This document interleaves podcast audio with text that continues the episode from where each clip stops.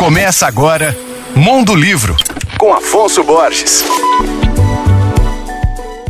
Alô, ouvintes leitores da Alvorada FM. Paulo Mendes Campos, mineiro de Belo Horizonte, foi um escritor e jornalista reconhecido principalmente por suas maravilhosas crônicas, que marcaram a cena literária da segunda metade do século XX. Ele foi da geração de outros importantes cronistas como Fernando Sabino, Clara Recente e Rubem Braga, além de Hélio Peregrino. Mas é na poesia que Paulo Mendes Campos se revelou. Pois é, seus livros de poemas que estavam há décadas esgotados voltam às livrarias, reunidos em um único volume pela Companhia das Letras. A obra, de mais de 500 páginas, revela a capacidade do autor de observar o lirismo e o afeto, mas também a dureza e as injustiças do cotidiano. Com uma linguagem contemplativa e bem-humorada, o escritor mineiro apresenta uma poesia permeada pelas qualidades da sua crônica Nascido em 22, Paulo Mendes Campos chegou a cursar odontologia, veterinária, aviação e direito antes de se tornar escritor. Ele estreou na literatura publicando crônicas em jornais e lançou seu primeiro livro de poemas, A Palavra Escrita, em 51. Vale